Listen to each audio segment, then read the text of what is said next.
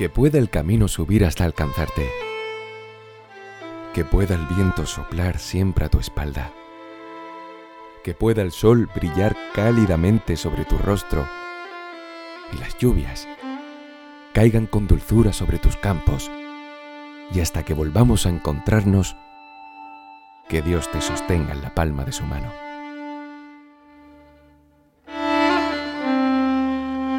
Canción tradicional irlandesa.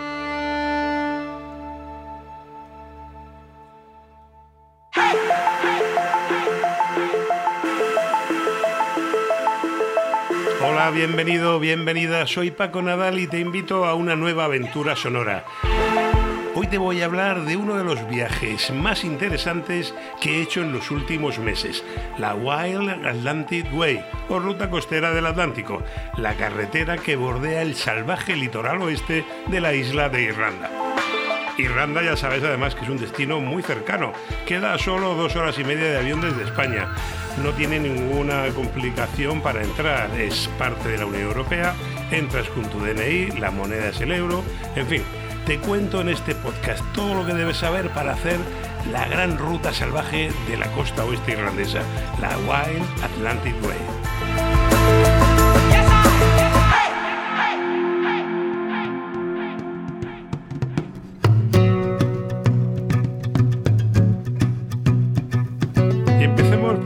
Que empezar, por el principio. ¿Qué es eso de la White Atlantic Way, la ruta costera del Atlántico? Pues es un itinerario por carreteras asfaltadas perfectamente señalizado para hacer en coche o en moto o en autocaravana y recorrer, como te decía, la costa oeste de Irlanda, que es la más quebrada, la más salvaje, la más solitaria, la más espectacular. La ruta tiene 2.600 kilómetros de largo, pero bueno, no te asustes, no es que la isla sea tan larga, es que como te decía, la orografía de esta costa es muy quebrada, está llena de estuario, de fiordos, de ensenadas que hace serpentear a la carretera. Algunos de sus entrantes de mar, como el del río Shannon, se pueden salvar con ferry y de todas formas tampoco es necesario hacerla entera. Puedes elegir un tramo el que mejor se adapte a tu tiempo y a tus necesidades. ¿Dónde empieza y dónde acaba la ruta costera del Atlántico? ¿Está bien señalizada? Extremo norte de la ruta es el Cabo Malin Head, en la península de Inishowen, que es condado de Donegal, en el extremo norte de la isla. El extremo sur, el inicio sur de, de esta Wild Atlantic Way, es la ciudad de Kinsale, en el condado de Cork, en el gran sur. La puedes hacer en ambas direcciones, porque la señalización con carteles metálicos, que ya te digo es perfecta y muy buena, pues es visible en cada cruce, ya vengas de norte a sur o de sur a norte.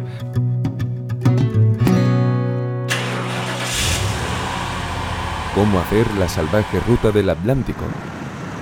A ver, eh, otra duda que asalta siempre cuando uno se plantea hacer esta ruta irlandesa.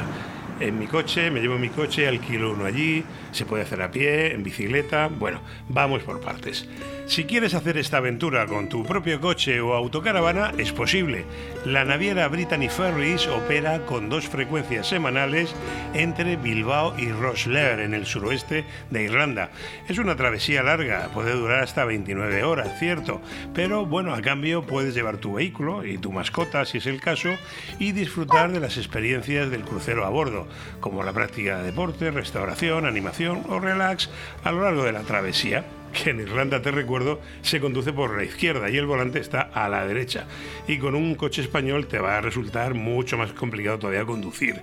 Lo mejor es alquilar un coche en el mismo aeropuerto de Dublín, es lo que yo hice, y dirigirme desde allí al punto donde hayas pensado iniciar tu ruta. Las carreteras son bastante estrechas por esta zona de la costa, ya te aviso, más de lo que te puedes imaginar, y hay que conducir con precaución. Por eso pienso que con un coche con el volante como se llevan allí es mucho mejor que un coche con el volante como se llevan en España. Pero la verdad es que ni el coche con el volante a la derecha ni las carreteras estrechas son un problema, no te asustes. En muy pocos kilómetros te acostumbras a conducir por la izquierda y entrar a rotondas en el sentido contrario a como estás acostumbrado, que la primera, la verdad es que la primera rotonda te, te asusta, pero bueno, enseguida le coges el puntillo y te puedes mover por la isla de Irlanda en total libertad y sin mayor problema. Que esto no frene tus ganas de hacer la ruta costera del Atlántico en Irlanda. ¿Puedo hacerlo a pie o en bicicleta? Pues mira, poder puedes pero creo que es una ruta más apropiada para hacerla con vehículo a motor y no solo por la longitud que tiene.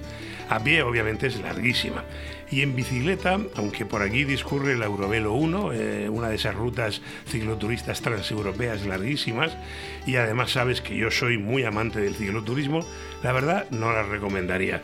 Las carreteras son muy estrechas y sin arcén, y tienes que ir siempre en vilo de que el coche que venga por detrás, pues en una curva no se dé cuenta que estás ahí, no sé, ya os digo, soy gran amante del cicloturismo, pero yo no recomendaría esta ruta para hacerla en bici. Sin embargo, lo que sí hay es muchos itinerarios locales señalizados para hacer a pie en torno a la gran ruta.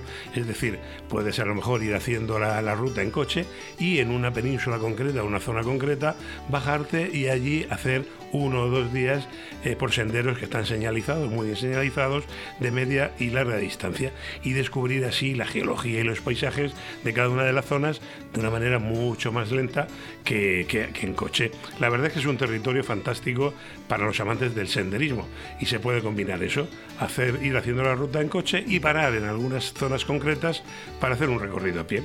Igual que para los senderistas, pues pasa para la bicicleta. Hay itinerarios complementarios a la ruta, como por ejemplo el camino Great Western, que rodea la bahía de Clio, en el condado de Mayo, que está pensado eso para hacerlo en bicicleta. O hay una muy famosa que es la ruta de The Roura, eh, una ruta de bicicleta de montaña de unos 16 kilómetros por Connemara, en el condado de Galway, que también es, es muy famosa. Creo que lo mejor es combinar tramos largos en coche y tramos más cortos y locales a pie o en bici.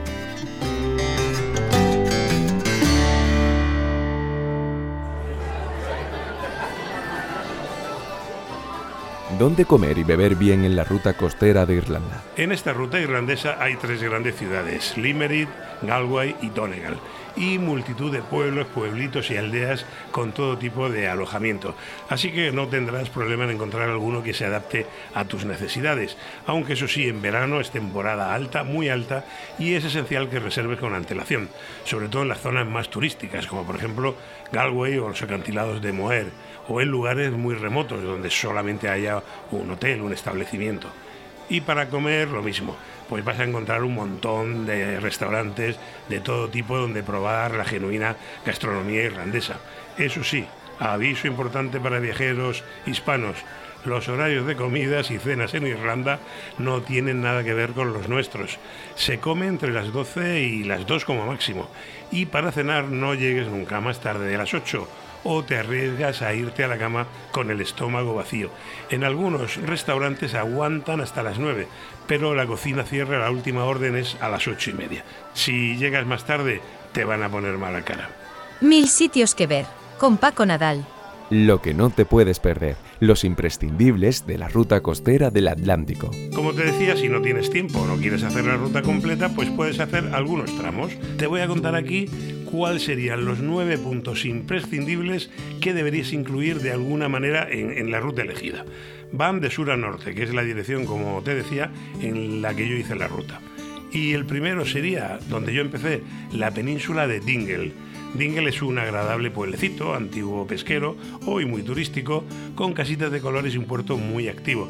Hay además varias empresas que organizan salidas para observación de cetáceos y para ver los acantilados desde el mar. Dingle es famoso por sus pubs, sus tiendas de moda y su buen ambiente veraniego y nocturno. Aquí en Dingle empieza además la Slee Head Drive, que es la carretera panorámica que rodea todo el extremo de esta gran península y que es una de las zonas más bonitas y espectaculares de toda la ruta. Vamos, un sitio ineludible en tu programa. Lleva un par de horas hacer el circuito entero de la península con salida y regreso a Dingle. Por el camino encontrarás muchas evidencias de la presencia humana en esta península desde hace miles de años, como los Crocham, eran casas de piedra medievales, o el oratorio de Alarus, una construcción del siglo VIII en forma de naveta hecha con piedra seca en la época en que los normandos empezaban a molestar a los monjes que habitaban esta zona con sus incursiones y rapiñas, o Castle Murphy, un asentamiento de piedra fortificado de época precéltica. Para los cinéfilos, a lo largo de toda la ruta pasaréis por lugares donde se han rodado películas épicas famosísimas. Por ejemplo, aquí en la península de Dingle se rodó parte de La hija de Ryan, una película de 1970, eh, concretamente en la playa, una playa con nombre bastante impronunciable, Comenol. También en esta zona de Dingle, en Dunmore Head, se rodaron varias escenas de la saga de la Guerra de las Galaxias.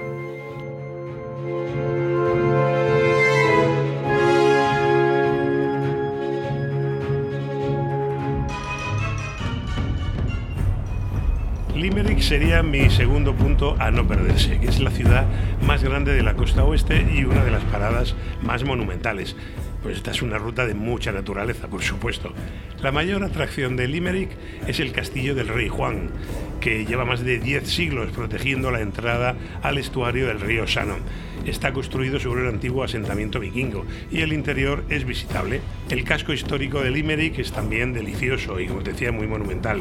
No te pierdas la catedral del siglo XII y el restaurado Mill Market en Corn Market Row, una zona con restaurantes, tiendas de productos gastronómicos, artesanías y mucho ambiente.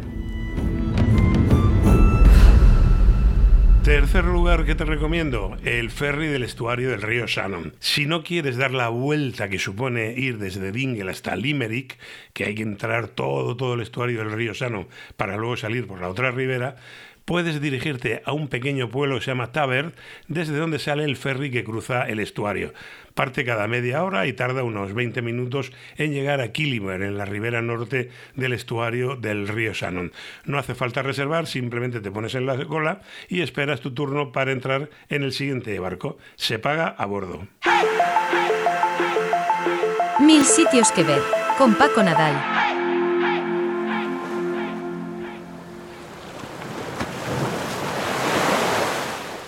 El cuarto imprescindible de mi ruta es Head, que no es otra cosa que el extremo de la península norte del estuario del río Shannon. Un sitio fantástico, de los que más me gustaron en toda la ruta.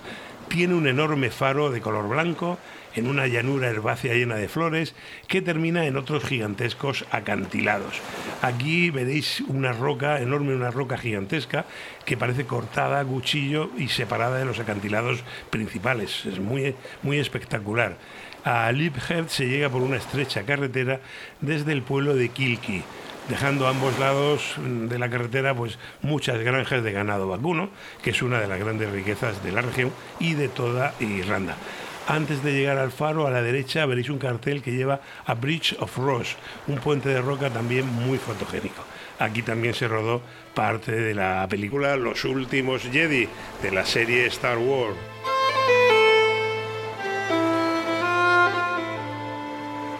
La quinta parada sería quizás el lugar más famoso de toda esta costa oeste y casi casi de Irlanda, los acantilados de Moher, que están un poquito más al norte, aún en el condado de Clare. Es verdad que su fama es merecidísima. Los acantilados de Moher tienen 8 kilómetros de largo, 120 metros de altitud media y llegan a alcanzar hasta 214 metros de caída vertical en la zona donde está la Torre de O'Brien, un torreón circular que se construyó, fíjate, en 1835 como mirador para los visitantes, es decir, que la fama turística de estos acantilados viene de lejos. Tanto, tanto viene de lejos y tanta fama turística tienen que están saturadísimos. Si llegas enamorado de la soledad de los parajes que has visto hasta este momento, quizás Moer te decepcione.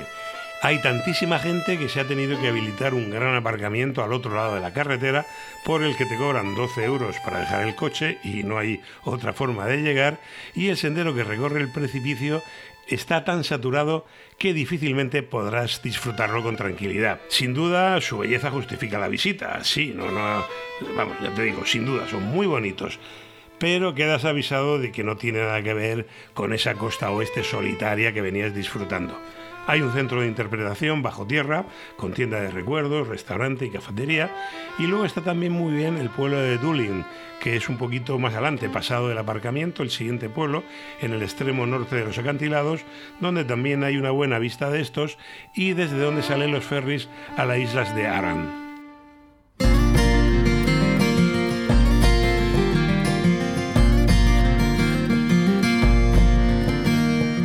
Mil sitios que ver con Paco Nadal.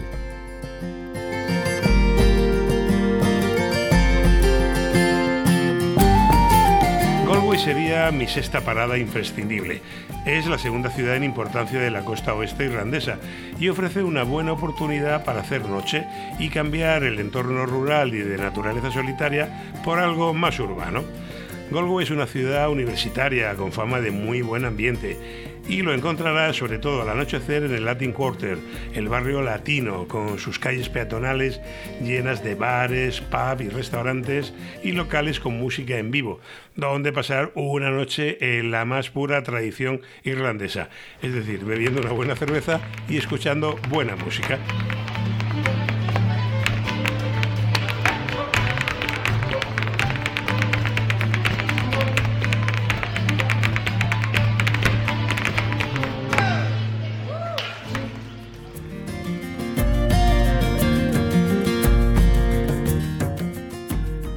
Connemara, una región del condado de Galway, famosa por sus paisajes de horizontes infinitos y su riqueza etnográfica, sería mi séptimo lugar recomendado.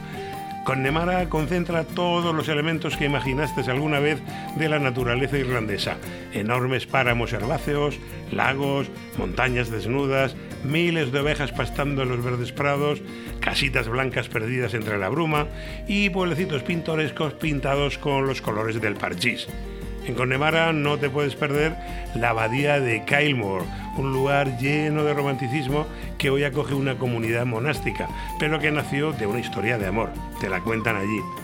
El pueblo de Cong y sus alrededores, con el bosque de las ninfas y el increíble castillo de Ashford o Hotel, es el lugar donde John Ford rodó en 1952 El hombre tranquilo, con John Wayne y Maureen O'Hara y el Parque Nacional Connemara, que es también otra de las zonas a visitar en esta, en esta parte del condado de Galway, pues bueno, también tienes que apuntarlo. Aunque si te he de ser sincero, a mí me decepcionó un poco este Parque Nacional Connemara porque el paisaje que protege es muy similar al que vienes viendo desde que saliste desde Galway. Bueno, pero si quieres visitar otro parque nacional donde hay senderos para caminar, este de Connemara, pues también está bien. A mí la verdad es que de Connemara lo que más me fascinó fue el estrecho y alargado fiordo de Killary, eh, con el pueblecito de Linaun en su interior. Un paisaje inolvidable, un fiordo precioso, solitario, perdido, casi sin gente.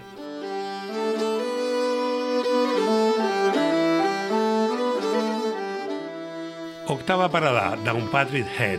Estamos ya muy cerca del final de la ruta, en el condado de Mayo, y a 5 kilómetros de una pequeña localidad que se llama Ballycastle aparece la que probablemente sea la roca más fotogénica y famosa de Irlanda. Se parece bastante a la que vimos en Loop Head, pero está todavía más impresionante. Un capricho de la geología separó otro enorme trozo de acantilado de la tierra firme, creando un farallón de 45 metros de altura, 63 de largo por unos 23 de ancho, que está a apenas veintitantos metros de la costa. Es muy muy fotogénico, muy bonito. La leyenda dice que lo creó el mismísimo San Patricio dando un golpe con su callado. En el cabo, que es de una belleza enorme y solitaria, hay también restos de una antigua ermita y de un puesto de vigilancia costera de la Segunda Guerra Mundial.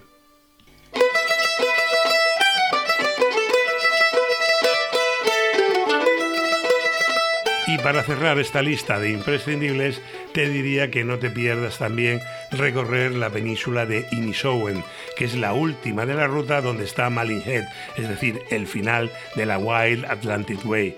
Inishowen es también la península más grande y más salvaje de Irlanda.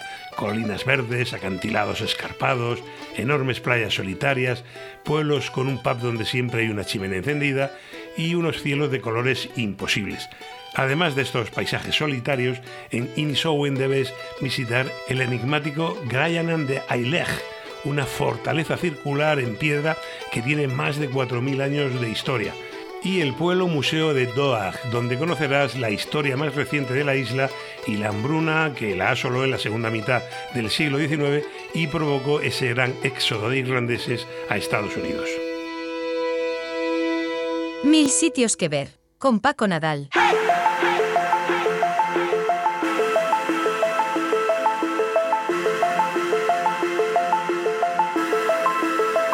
Y hasta aquí este viaje radiofónico por una ruta que para mí ya es una de las más bellas que jamás haya realizado en coche, la Wild Atlantic Way, en Irlanda.